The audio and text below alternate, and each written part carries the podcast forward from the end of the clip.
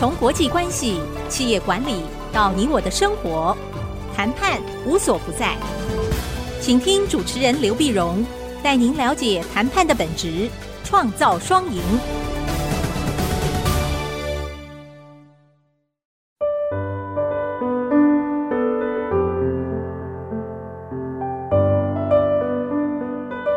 这里是 IC 之音 FM 九七点五，欢迎收听谈判无所不在，我是刘必荣。今天这期想跟各位谈一下，怎么跟老板沟通啊？怎么跟老板沟通？因为最近呢，我在一家公司上课呢，后来同学不约而同的都问了一个问题，就是他们发现跟老板很难沟通，啊，很难沟通，很难沟通呢。有的时候说这个上级啊，老是听不进去他的话，那怎么办啊？老听不进怎么办？其实这里面，如果先不讲沟通的话，我们先讲一些世代的问题。世代问题，因为曾经我也问过一些九零后，有一些公司找我去上课呢，他们的题目居然是如何跟九零后沟通啊。现在你说零零后的人都出来了，对不对？那当年人家说九零后，现在零零后都已经二十二岁了，那九零后呢？当时，嗯、呃，我也搞不清楚，我就问了一些我一些学生九零后的。我说：“你们觉得跟我们这一代的人沟通，那么最大的问题出在哪里？就他们不约而同的都讲固执啊，固执。也就是说，我们这一代的人呢，常常就是像我这样老一点的讲话就固执，他们觉得很难沟通啊。那其实这里面牵涉到一个问题，就是你有没有发现，每个世代的想法、价值观不太一样，表达意见的方法也不一样啊？那我不晓得听众朋友，你你是几零后的？”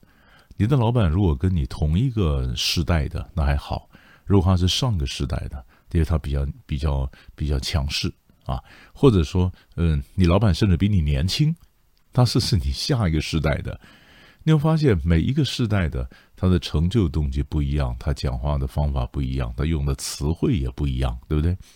所以我们在谈判的时候呢，或者我们跟长官要沟通的时候呢，你是对年轻的长官，还是对年纪大的长官？那你说到底谁适应谁呢？啊，是我用他们那个时代的语言来讲呢，还是嗯，他用我的，就是他要学会我的表达方式？那通常来讲，我我是通常建议就是，我们当属下的，我们配合长官，啊，如果长官年纪比我们大，那我们在讲话的时候，我们就要想想他那一代是怎么讲话，他什么讲法，他可能比较含蓄，他可能点到为止，他不会这样无厘头。是吧？那我就不能用很无厘头的方式跟他沟通吗？啊，这是一个。那你说，老师，那我如果说我的年纪比较大，我的长官比我年轻呢？长官比较年轻，那通常我是建议你是要了解你的年轻长官的一些想法，但是你不需要讲他的语言啊，因为你如果年纪比较大，然后你故意装萌啊，你讲很多年轻人讲的话不像，你想吗？不像。那你的年轻的长官会觉得至于吗？有必要这样吗？你可以了解年轻长官，他可能很冲，他可能求表现啊，他可能人际关系不够圆融，可是他有比较新的一个科技的观念，他可能有比较新的一个想法啊，所以你你要了解他，但是你不需要讲他的语言。好多年前，我一个我一个呃学生呃呃同事啊，那么她是个单亲妈妈。但他妈有一次呢，我们在一道吃饭，那几个同事一道吃饭，然后他女儿啊刚好考上大学，新生训练，新生训练，然后结束这也也也跑过来参加我们，他参加我们坐他坐计程车过来，后来那个同事年轻的妈妈就问他女儿：“你当小黄来的？”哦，他女儿当场嗯脸色就有点变了，是吧？意思说妈，你用不着讲我们的话嘛。你知道吧？因为单亲妈妈可能她女儿关系也很密切，对不对？我不晓得他们在家里是怎么互动的，可能也是互相都讲讲话都随便讲啊什么的。但在公开的场合，在有客人在的时候呢，那女儿就说：“妈，你不必讲我们的话嘛。”哎，我就看她妈妈当场就有点尴尬，是吧？所以我通常就觉得，年纪大的人你要了解年纪轻的或者年纪轻的长官他的一些想法，但是你不必要讲他的话。但是年纪轻的属下，你在跟年纪大的长官在对话的时候呢，你要讲他的话，因为他比较沉稳，他不会像你这么无厘头。是不是？这样才不会发生到说，嗯，底下的人跟我讲说，嗯，这个我长官怎么沟通都很难沟通啊。但其实也有长官跟我讲说，那么底下的人怎么老是听不懂我的话？他他怎么老是听不懂？不管真的不懂还是装的不懂，反正他就怎么话，我讲出来就听不懂。所以你发现没有，上下都沟通，有时候有这样的认知或者世代的这个差异啊。这是我们往下讲，这我们第一个先跟各位了解一下。那就回到我们的本题，回到本题就讲到说，那么在嗯谈判的时候或在讲话的时候，他为什么听嗯我听老板听不进去我的话呢？那其实最根的关键就是，我可能不晓得老板在想什么，啊，老板可能不在想什么，因为《孙子兵法》上面讲说，上下同欲者胜，上下同欲，就我不晓得各位，你假如读《孙子兵法》，你读到这句话，你有什么感觉哈？上下同欲，就是上级跟属下同样一个欲望，啊，上下同欲就是目标相同啊。孙子讲这句话的意思就是说，你当个领导，你当个将领，你要把你要追求的目标变成属下跟你一起要追求的目标，也就是说，你要去激励他，对吧？你要激励他，激励他，让他觉得非常嗨。哎呀，好啊，好啊，哎，老板的目标也是我的目标哈。那么上下同心，是不是？上下同心，追求同个目标，那这打起仗来还有不胜利的吗？啊，所以孙子原来的讲法是这样子，叫做“上下同欲者胜”。可是你如果真的让这句话就落地的时候呢，你要去想，孙子讲“上下同欲”，就是要让下来同上的欲。那谁做呢？上面的人做。上面人晓得怎么激励，怎么愿景，怎么动员，怎么让底下的人跟他能够分享，能够能够能够支持他想要追求的目标，对不对？可是我们反过来讲，你若是底下的人，你晓不晓得你要去同上面的欲？你晓不晓得你要按照你的长官的角度来想一下事情，对不对？我们常讲说，嗯，换了位子或换了屁股就换脑袋，本来就这样子啊。你现在是下级，你现在坐到你的位置，你看的世界是这样的。如果你今天做总经理，你做董事长，你爬到这么高的位置，你看的世界可能不一样。以前你看的是一个部门，但现在你可能要看好几个部门。以前你是争取你的利益，但是上面现在坐那个位置，他必须一碗水要端平，所以我底下要去了解上面的想法。对吧？这叫上下同欲，不只是说上下要激励底下，底下了解上面。你如果不了解你长官的想法，你就会抱怨长官那么讲话老讲不通，对吧？这是一个。然后第二个呢，在很多时候我就提醒各位一件事情，就是老板的考虑啊，常常跟我不一样嘛。啊，有时候老板算好几步，老板就是好几步，我没有他这种洞见，也没有他这种远见，我只算一步。有时候老板根本不告诉我，他是怎么算的，啊？以前以前美国《华尔街日报》曾经登过 case，讲中国大陆一个买方，买方有两个卖方要卖东西给他，一个卖甲，一个卖乙。卖甲的东西比较好，你不管是价格，不管付款方式，不管产品质量，都比卖乙要好。可是老板最后还是决定买卖乙的东西。那属下就觉得很急了。我们提供了很多充分的资讯给你，说卖甲的比较好，为什么到头来还是买还是买了卖乙的呢？是不是被小人蒙蔽呢？啊，那其实后来发现，其实很多的老板他算好几步，因为他今天这个单为什么要给卖乙呢？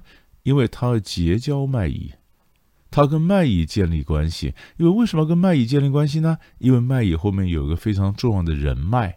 而这个人脉是老板所欠缺的，老板希望有建立这样的人脉，所以这个单子是给卖乙，然后呢，跟后面卖乙后面的人脉也同样建立起联系，这样子他在下一步谈另外一件事情的时候就比较有更多的奥援，他是这样算的，但他会告诉你吗？有时候他会告诉你，有时候他不会告诉你，他就是跟你讲说我们买卖乙的东西。他没有告诉你说，我买卖一东西是为了买他们的人脉，所以我们当属下的，通常我可能不知道老板怎么想，所以很重要的关键就是我谏言就好，啊，我谏言，我讲话就好，谏言就好，谏了讲了话以后呢，对于后面老板听不听，那是老板的事情，但是我尽到我谏言的责任，啊，如果这是一个，对吧？那那如果说你你每一个谏言，你每一个谏言都希望老板一定要答应，老板如果不答应，老板就是昏庸。那你这个属下，你就想太多，你也把自己想得太大了，你没有那么了不起，啊！先想想我们前面讲的一个观念，然后还有一个基本的我自我自我提醒的一些做法，先想一下，休息一下，我们待会儿回来继续聊。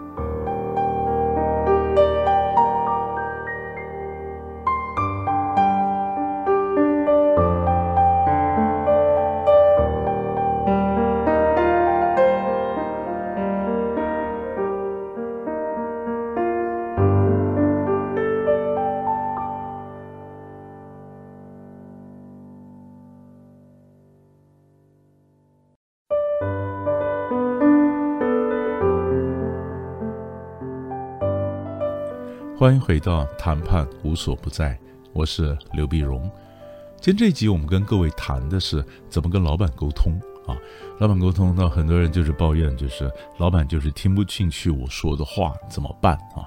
那么你想想看，我上我刚才广告以前我就提醒各位，老板听不进去我讲的话，你都是从属下的角度单方面来思考，你有没有从老板的角度来思考，他要什么，他考虑的是什么，对不对？哈。但是呢，有的时候有些老板呢，他也不是考虑，他就没听嘛，那怎么办呢？啊，前两年美国呢从阿富汗撤军，美国阿富汗撤军呢撤得非常的慌乱，我们说仓皇无序啊，没有任何的秩序，没有秩序。当时，嗯、呃，有些记者就问美国总统拜登，啊，说，哎，那你这个，呃，从阿富汗撤军，难道底下的将军们没有告诉你说要多留一些兵吗？啊，嗯，他说没有，拜登说没有，没有。没有呢，那当时美国参谋所长联席会主席密利将军呢就有点生气，他生气他在参议院呢接受这个参议员的一个呃质询的时候，那参议员就问他：“你难道没有跟呃总统说多留一些兵吗？”啊，有，我跟总统说多留两千五百个兵。那么人家就接着问了：“那留两千五百个兵，那塔利班就不会回来吗？”他说：“会，塔利班还是会班师回朝。”他说既然塔利班班师回朝，对不对？那你为什么要留个兵呢？他说留两千五百个兵，这样子我们美军在撤的时候比较不会仓乱无序，啊，他比较忙乱嘛，比较他起码有秩序的可以撤走。那参议员又问了，那你跟总统讲说留两千五百兵，那总统没听，你会不会觉得很挫折，会生气呢？他说不会，啊，为什么呢？啊，因为谏言是属下的责任。听不听是长官的权利，对吧？这就是告诉我们，我我不会因为长官没有听而生气，他只是没讲出来的是说，但是长官也不要说我没讲，对吧？所以各位听众朋友，如果你是长官的话，你要了解，这中间是有分寸的。就是我们我们当长官，我可以不听，可是我不能跟人家讲说底下没告诉我，就你你要担你的责任呢，你没有听，你就要担责任了，是不是？但是如果你做属下，你也不必在那哀怨，我们尽到责任就可以了，我们的责任就可以了啊，这是一个。再下个，有的时候呢，为什么长官不听我讲的话呢？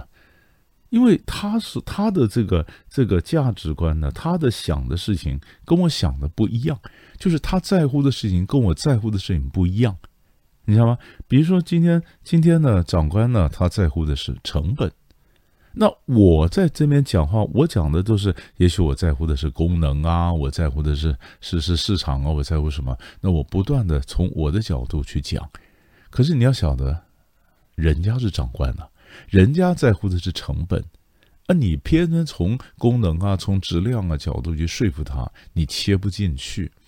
所以有时候我希望多几个人，比如说假设我们部门希望多争取几个。呃，headcount 的几个人啊，那这个呃长官呢，他可能要考虑的是人事支出的一个成本，对吧？那我想多几个人，可能我这边的表现会好一点啊，或者我比较容易达到我的这个 KPI。那你那边说你你你考虑长官考虑是成本，那我就要把我增加人，在长程来讲，其实反而可以降低公司的运营的成本。我把它包装在成本里面，用老板在乎的成本作为我讲话的一个框架。是吧？就是他的在乎成本，成本是个框架，然后我把我要讲的话填到的框架里面，那老板才听得懂啊，他才愿意听啊。他在乎的是成本，你就要从成本角度来讲。你说我们虽然用了比较多的人，感觉上好像人事支出的增加，但是长远来讲的话呢，其实哪个成本是降低的？哪成本是降低的？而不止成本降低，公司利润也会增加啊，等等等等。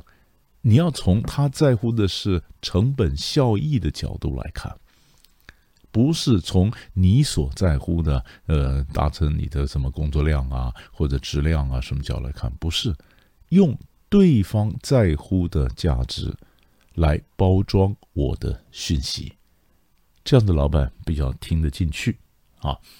那还有的时候，有的时候我们在谈的时候呢，那么。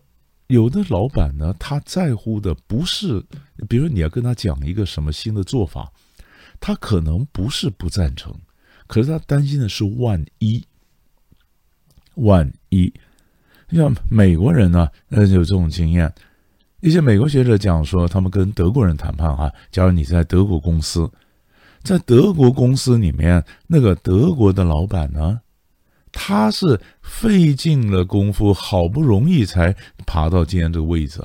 因为办公室的竞争是非常激烈的，非常激烈。他们在乎的成功，他不能失败。所以今天你跟他讲一个案子，他不是不能接受，他只是想说，万一失败呢？